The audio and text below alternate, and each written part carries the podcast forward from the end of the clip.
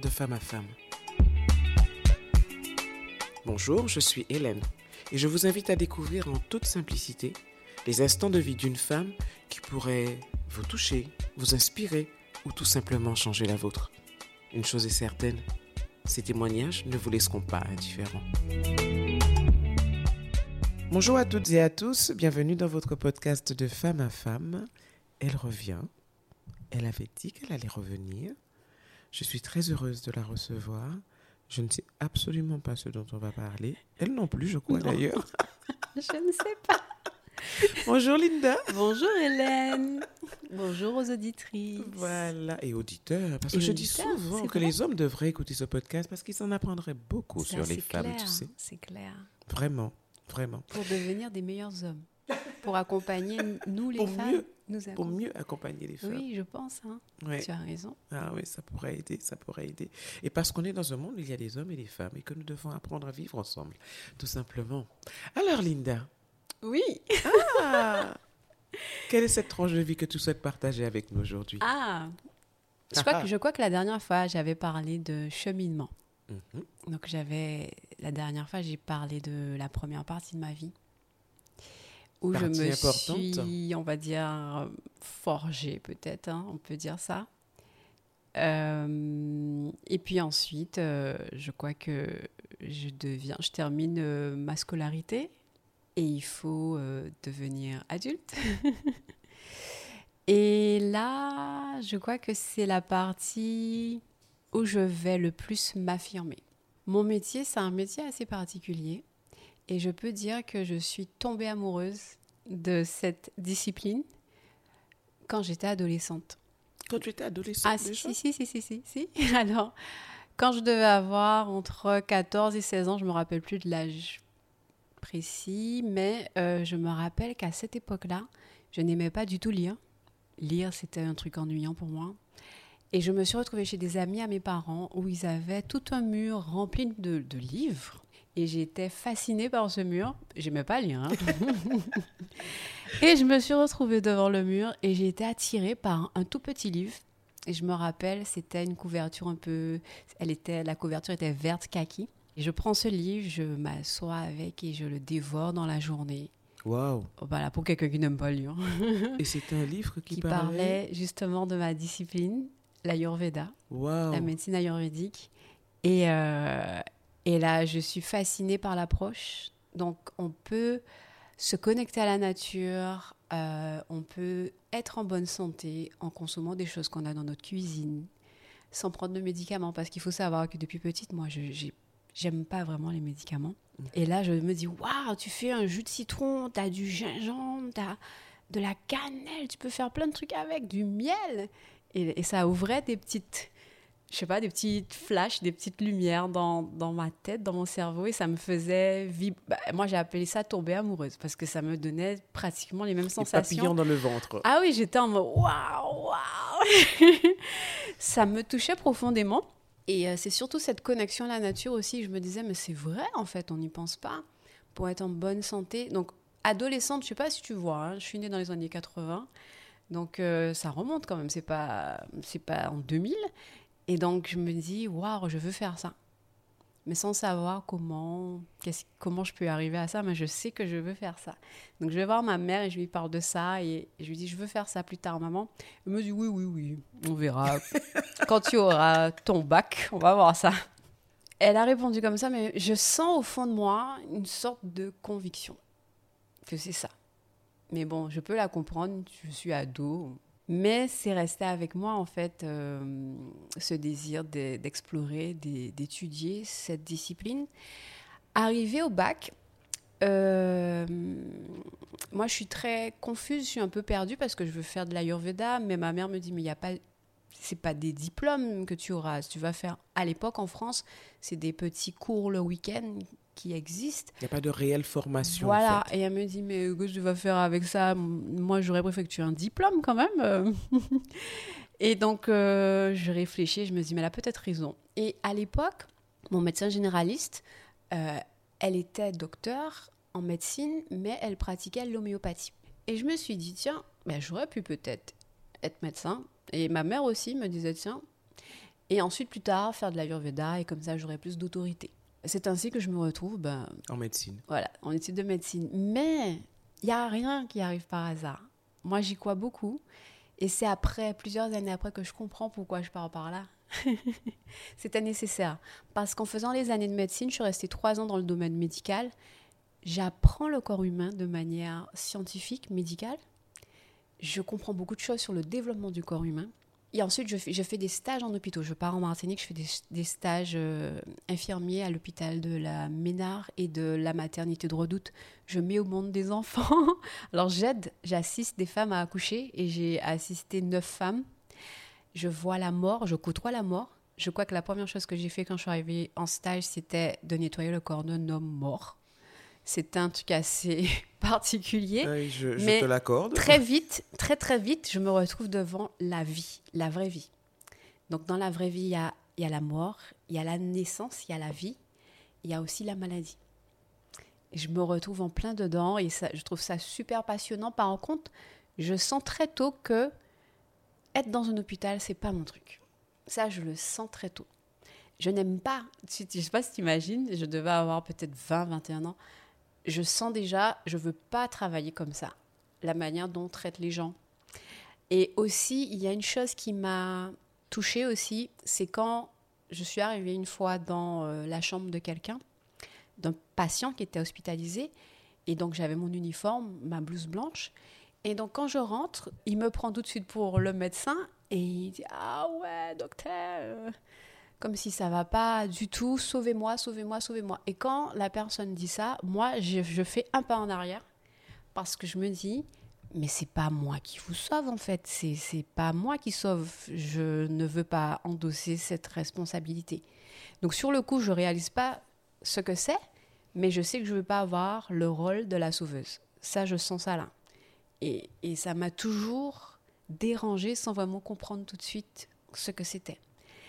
Et au fur et à mesure, je réalise que moi, ce que j'aimerais vraiment faire, c'est de remettre aux gens leur pouvoir.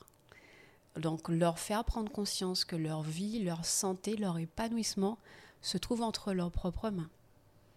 Au lieu de s'abandonner dans les mains d'un médecin ou de quelqu'un d'autre, vous détenez en fait euh, les rênes de votre vie. Je crois que c'était vrai. J'ai compris ça après, hein, mais c'était ça, je pense. Je ne veux pas dire ma mission, mais ce que je voulais vraiment apporter aux gens, c'était plutôt ça. Mhm. Et au fur et à mesure, je me rends compte que je ne suis pas au bon endroit. Parce que c'est pas comme ça que ça fonctionne autour de moi. Et tu as fait trois ans de médecine donc. Voilà, donc il y a eu euh, le concours, donc c'était plus à l'université, mais je fais une année où je fais des stages pratiques en Martinique. Et donc là, je suis vraiment avec les gens. Je suis à l'hôpital, euh, il y a des, comment on appelle ça? C'est euh, des stages dans différents services. Donc j'ai vu des opérations à cœur ouvert, j'ai mis mon doigt dans... J'ai vraiment fait des trucs euh, que j'appellerais extraordinaires. J'ai mis mon doigt dans le cœur de quelqu'un qui est couché là et tout son sang tourne autour de nous. Le cœur artificiel. Des trucs super impressionnants et, j'ai vraiment adoré vivre ça et comprendre ce qui se passe dans le corps. Mais c'est l'approche médicale qui me dérangeait. Et je savais que si je travaillais comme ça, par exemple, les gardes, il y avait des gardes de nuit, des gardes de... Moi, je pouvais pas. Je sentais déjà très tôt ça, je ne vais pas pouvoir suivre. À quel moment tu as décidé de bifurquer?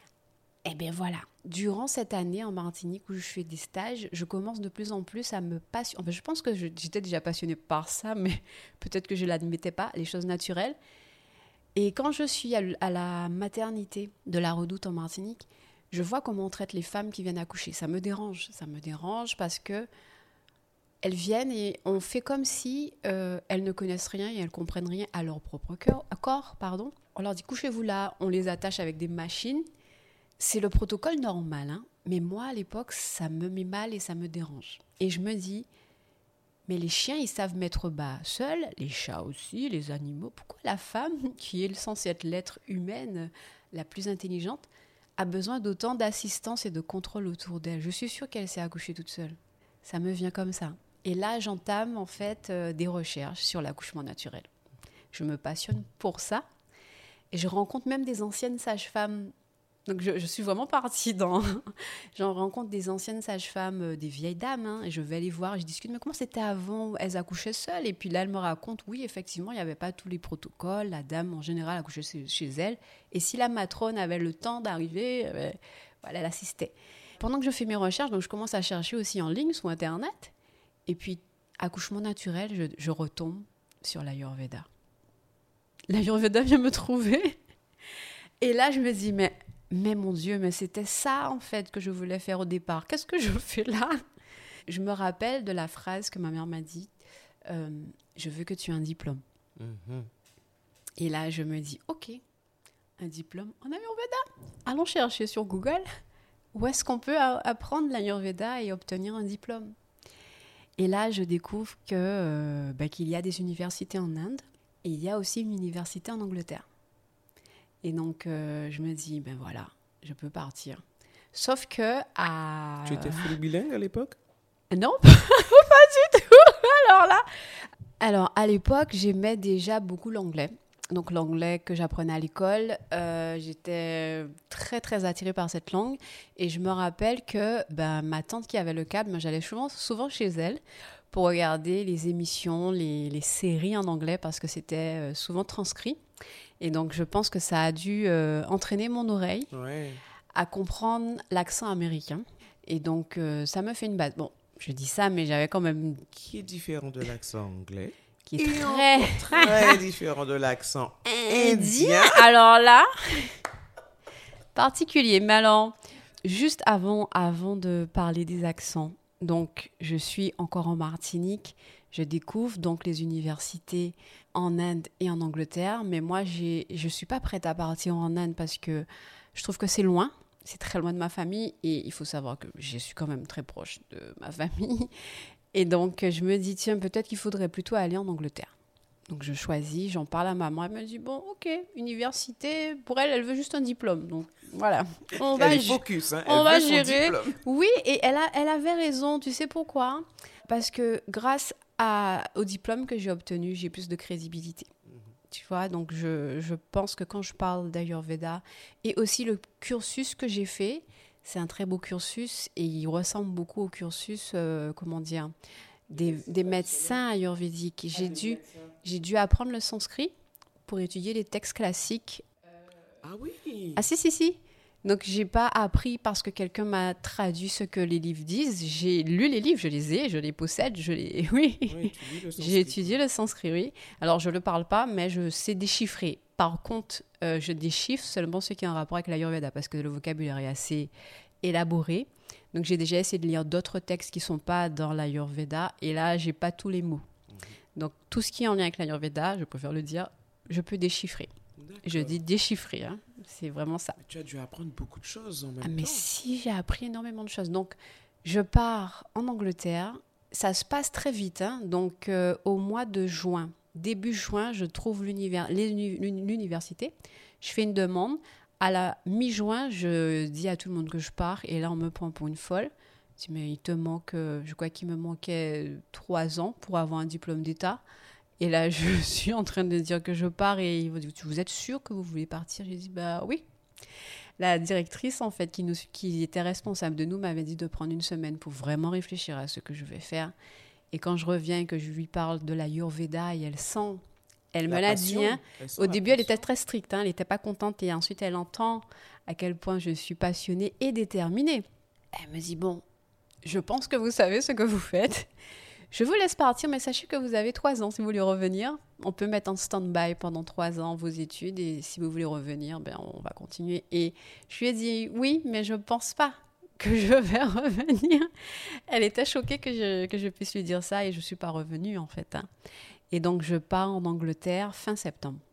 Donc juin, les vacances en famille et je pars euh, dans un pays où j'ai jamais mis les pieds. J'ai jamais mis les pieds là pays tempéré, donc ça veut dire que j'avais jamais affronté l'hiver, parce que quand j'allais en France, c'était en été. Première fois que je vais prendre le métro seul, donc un métro que je connais pas, donc j'ai dû apprendre tout. J'ai beaucoup étudié la ville avant de partir, sur Internet. Heureusement qu'il y avait Internet à l'époque. Donc j'ai regardé, même si je comprenais pas tout, mais je regardais où est-ce qu'il y avait tel truc, tel bâtiment, tel quartier, tel. Je lisais beaucoup. Et quand j'arrive, je me sens super à l'aise là-bas. Contrairement à Paris, à Paris, je me sens pas du tout à l'aise. Je me sens pas, entre Ah, guillemets, oui. chez moi. Oui. Mais en Angleterre, j'étais comme si j'étais chez moi. Et je me suis sentie accueillie. Mhm. Et j'ai, quand je suis en France, je me sens souvent ben, différente, Mhm. à part. Et en Angleterre, je me sentais ben, comme tout le monde. Genre, j'arrive euh, dans ma ville, quoi. Euh, L'université était sur Londres même? L'université était à Londres, oui. Et première chose, ben, il faut trouver un logement. Et là, je pense que la première année à Londres, ça m'apprend à être adulte. Donc, je suis Ah, loin. ce fameux cheminement. Je suis loin de tout le monde. Ensuite, faut trouver un logement, faut se débrouiller. Au début, j'ai trouvé un, un job parce que l'université, euh, ça a commencé un peu plus tard. Donc, euh, mais dans tout ça, je, me, je parle souvent de guidance. Et dans tout ça, je me sens guidée. Parce qu'il y a des choses vraiment... euh, Aujourd'hui, on appelle ça synchronicité. Mhm. Moi, j'appelle ça guidance. On rencontre des gens, on se retrouve à des endroits au moment précis où il faut, et puis ça ouvre des portes. À Londres, on me proposait des jobs, par exemple au McDonald's ou des trucs comme ça, et là, je me suis retrouvée à un endroit où on venait de mettre une annonce pour un job. Comme l'anglais, mon anglais, c'est un anglais de scolarité, hein. Et donc, il y a des mots que je comprends pas, mais je, je me suis attirée à répondre à cette annonce. Et euh, je me retrouve quand je... Alors déjà, le gars, il m'appelle au téléphone et tu parlais d'accent. C'est quelqu'un qui avait un accent écossais. Ça, je crois que c'est les pires... Ça, c'est le, le pire accent anglais qui puisse exister au monde. Donc, je comprends rien. Mais quand je te dis rien du tout, peut-être je comprends yes, no, mais... il me fait des phrases, je suis là, of course. Alors... Je me dis, il faut pas que je montre que je comprends pas et que je ne sais pas. Alors je fais yes, yes, of course, of course. Et tu sais comment je te parle de guidance et comment l'univers était avec moi? J'ai pu comprendre l'heure à laquelle on avait rendez-vous, le jour. Et il a essayé de me donner l'adresse. Je comprends pas le nom de la rue, mais il me dit opposite McDonald's. Le métro, c'était le truc. J'ai dit bon, on va aller deux heures à l'avance à, cette, à chercher. cette station de métro et on va chercher opposite McDonald's. à l'opposé. Et tu sais que j'arrive, donc j'ai trouvé un McDonald's dans le quartier, je me dis, bon, ça doit être ça. bon. Opposite, donc de l'autre côté du McDonald's, je vois une sorte de grand bâtiment en verre. Tu sais, c'est des trucs. euh, Très moderne, la tour. Hein? et je me dis, mais quel genre de travail que c'est ce truc? Et là, je rentre et, et la, la réceptionniste me dit, oui, on vous attend. Je suis choquée en fait. hein. Et euh, je finis par avoir un travail dans l'une des trois plus grandes boîtes d'avocats du monde. Quoi? Oui, alors le truc de malade. hein. Alors, mais je vais t'expliquer, c'est pas un métier qui existe, je pense, ici. J'étais assistante entre la réception et l'équipe qui prépare euh, tout ce qui est boissons et nourriture pour les clients des avocats.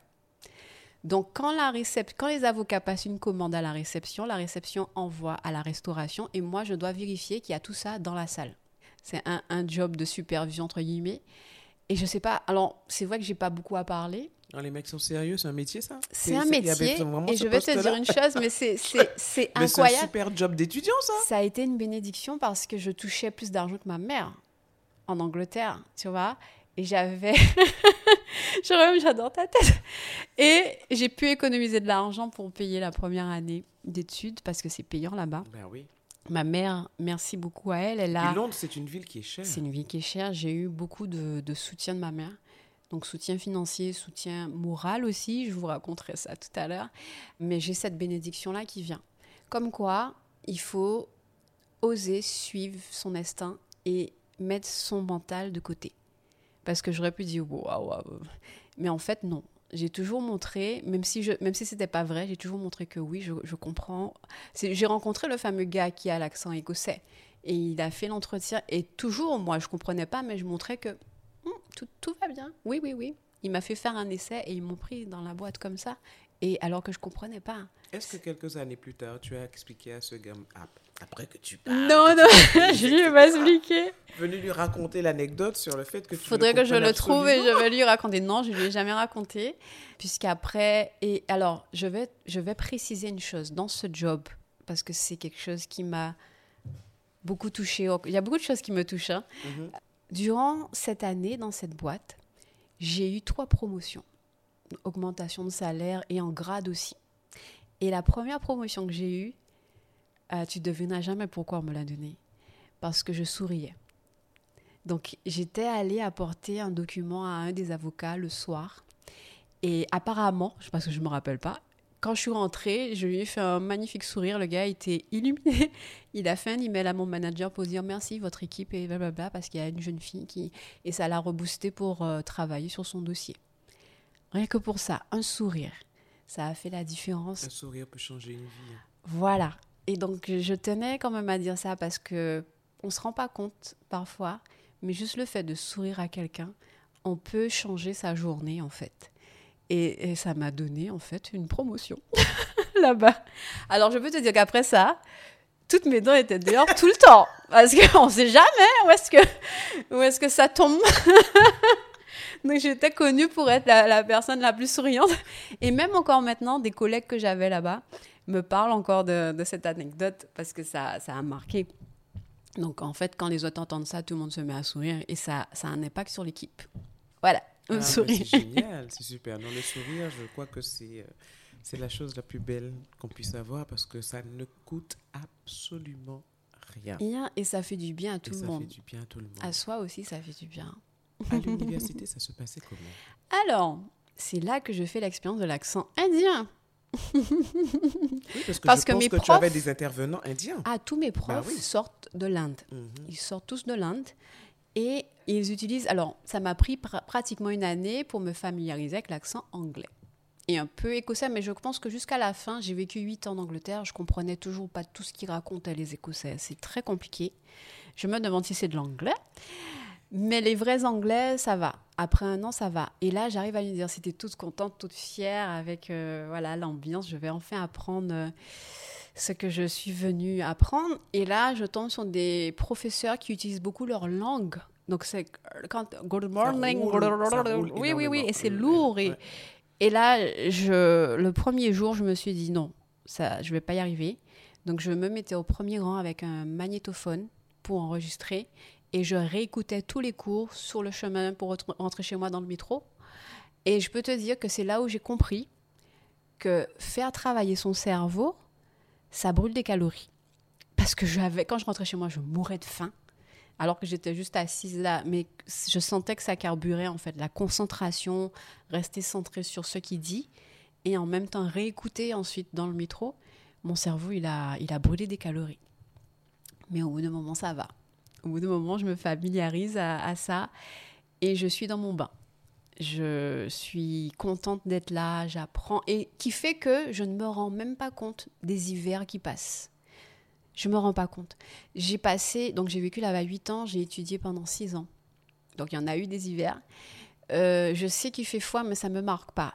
Et le moment où je réalise c'est quoi l'hiver, c'est la huitième année. C'est la dernière année en fait, et c'est là où je comprends qu'il faut que je parte. J'ai fini là. Je pourrais pas supporter un autre hiver. Je l'ai senti là. Et je me dis waouh. Tu étais, hum, tu n'étais plus à la fac? Ah non, alors j'ai étudié pendant Six ans. tu six ans et j'ai travaillé pendant trois ans. euh, donc, à- si tu veux, les deux dernières années de mes études, j'avais déjà commencé à travailler Mhm. dans l'Ayurveda, Mhm. puisque j'ai obtenu une Mais licence. en Angleterre, donc. En Angleterre, oui, oui.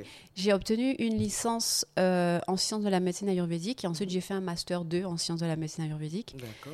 Et euh, quand je faisais le master, j'avais déjà commencé à travailler.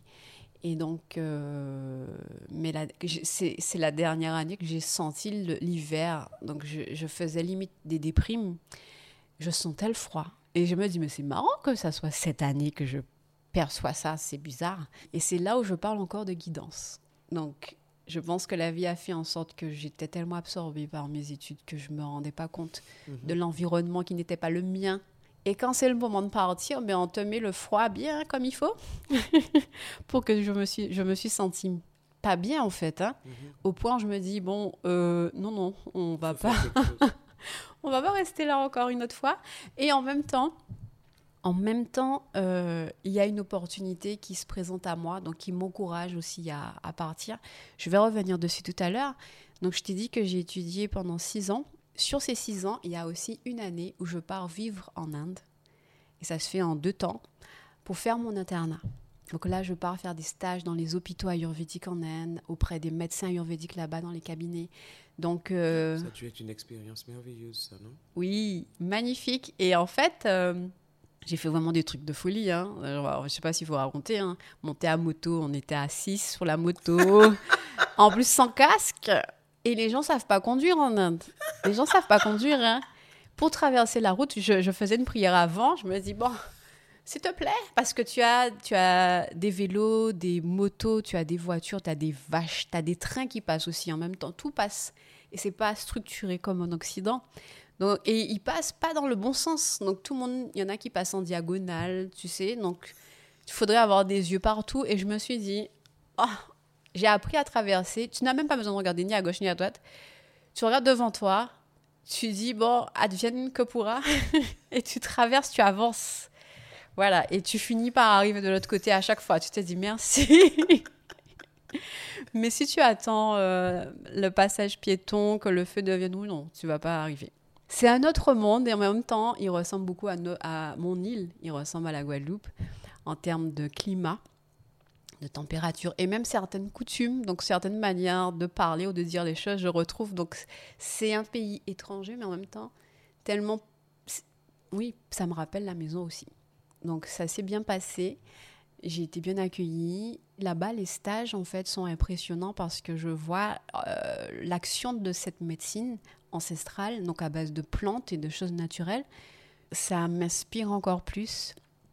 Mais je garde en tête que en Occident, j'ai pas le droit d'appliquer tout ce que j'apprends en Inde. Il y a beaucoup de, de lois, de choses qui nous limitent, en fait notamment sur les plantes à utiliser, sur les combinaisons de plantes, parce que dans la tradition ayurvédique, les formules contiennent entre 20 à 50, 60, 80 plantes dedans. Wow. Ah ouais. Et chaque plante a une action spécifique. Donc il y a des plantes qui vont t'aider à mieux digérer la formule, il y en a qui permettent que ça s'absorbe par là, que ça protège la flore intestinale. Chaque plante, et il y a la plante principale qui aura l'action désirée. Donc quand on prend une plante ayurvédique, euh, on va dire traditionnelle, enfin pas une plante, une formule, il y a tout ce qu'il faut dedans pour que ça passe bien. Et en Europe, par contre, on est limité, les formules ne doivent pas dépasser trois plantes. Ah oui, quand même. Euh, c'est soit on prend des plantes simples, soit mhm. on prend euh, trois plantes. Et là, je me rends compte qu'il va falloir que j'adapte vraiment. donc déjà en Angleterre, il va falloir que j'adapte ma manière de travailler.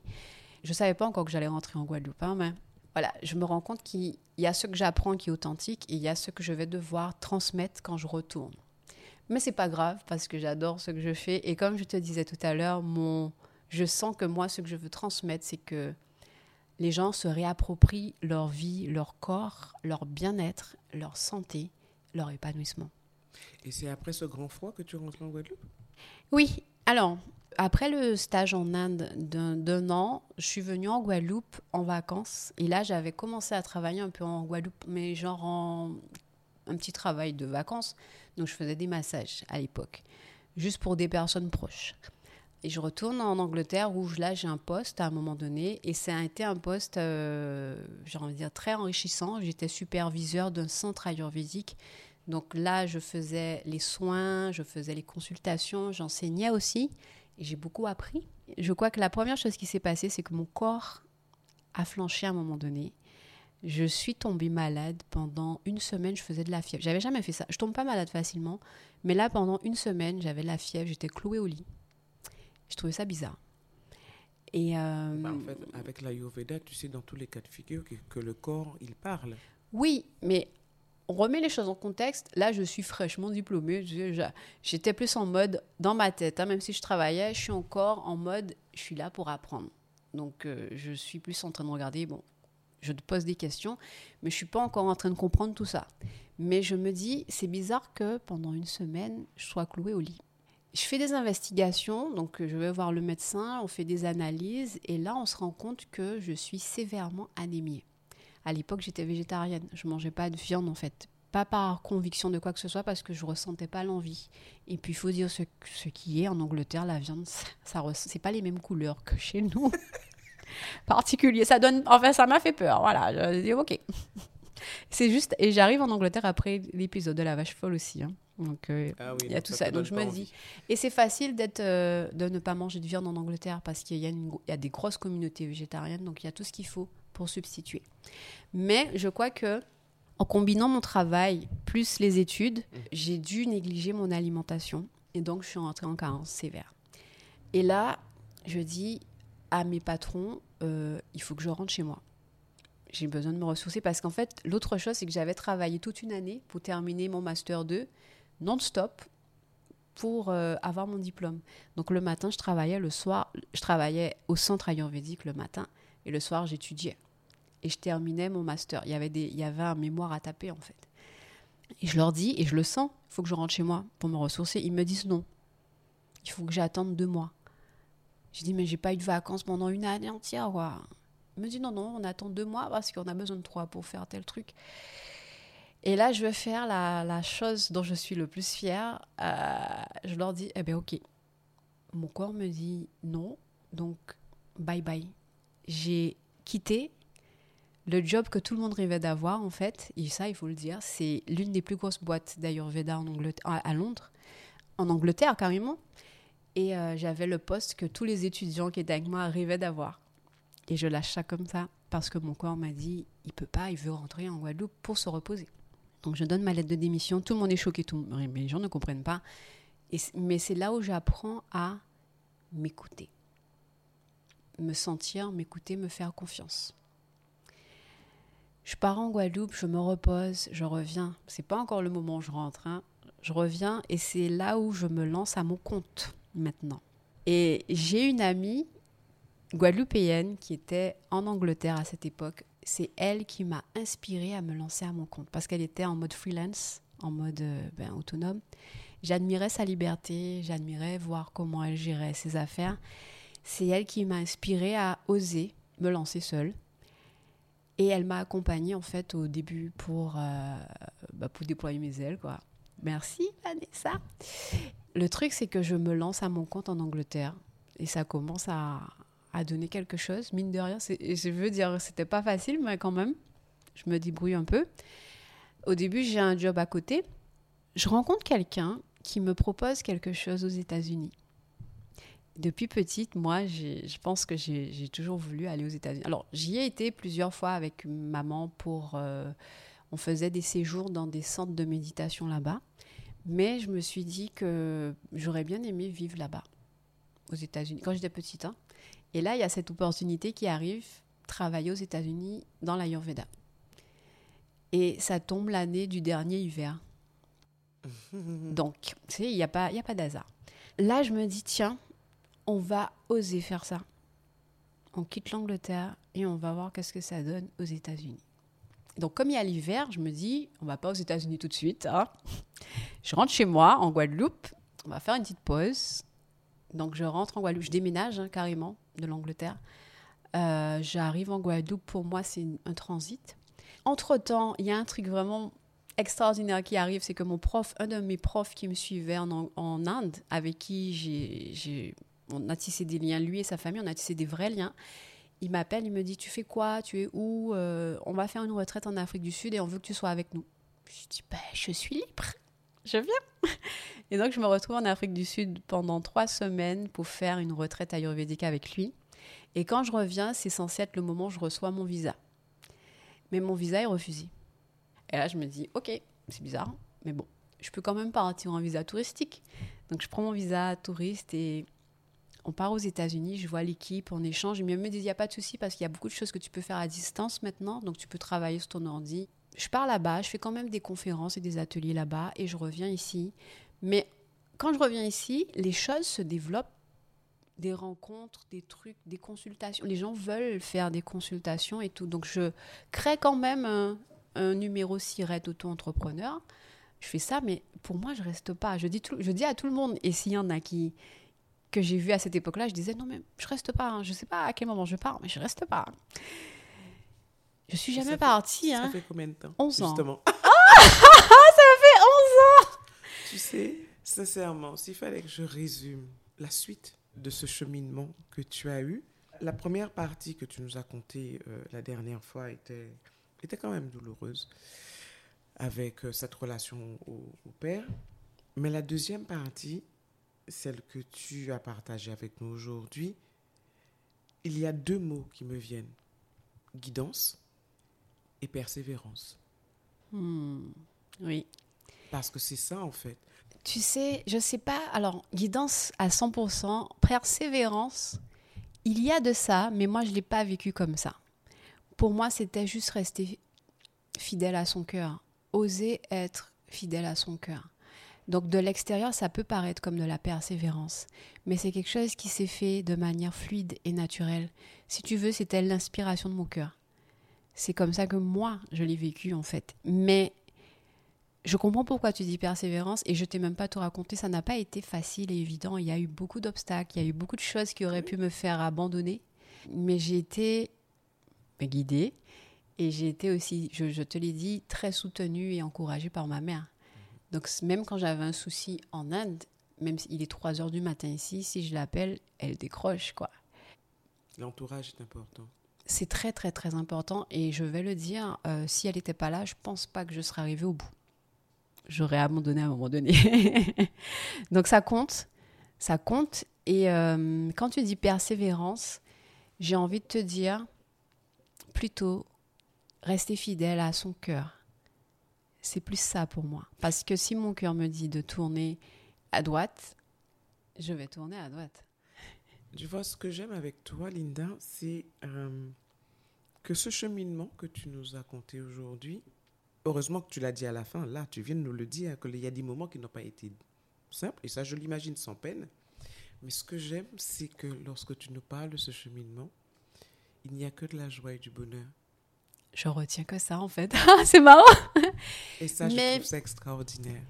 Parce que il y a aussi, et je pense que c'est mon enfance qui m'a peut-être éduquée à ça, dans le cheminement de la vie, tu as des moments difficiles qui arrivent, mais ils sont là pour t'enseigner quelque chose, pour te faire soit comprendre c'est quoi la vie, soit découvrir qui tu es. Et au final, quand tu découvres c'est quoi, entre guillemets, la pépite d'or qu'il y a dans le, fossé, je sais pas, tu vois que la pépite en fait, parce qu'il te fallait traverser cette expérience négative pour obtenir la pépite d'or. Donc à la limite, euh, tu passes sur la douleur, je dis pas que tu l'oublies, mais elle a moins d'importance que la pépite que tu as trouvée.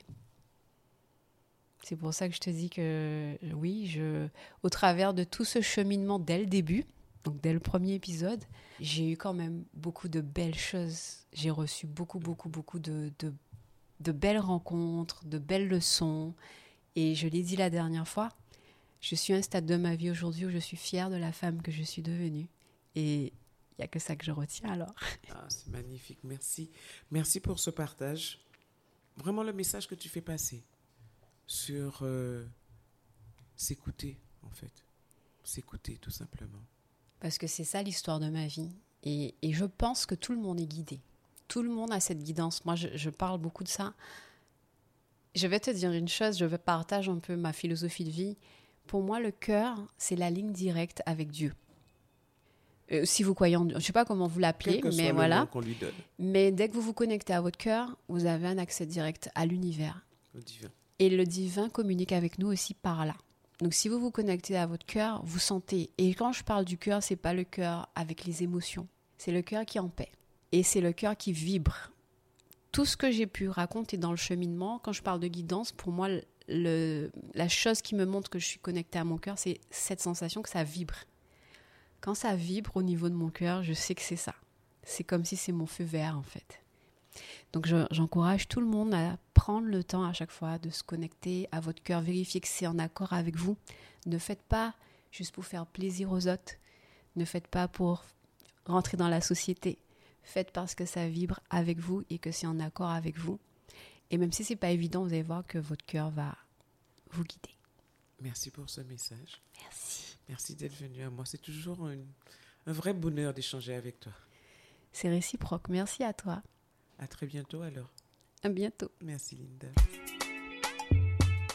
Merci d'avoir partagé ce moment avec nous. Ce podcast est disponible sur toutes les plateformes. Donc n'hésitez pas à liker, à laisser des commentaires pour aider à son développement et puis pourquoi pas être mon invité un de ces jours. En attendant, prenez soin de vous.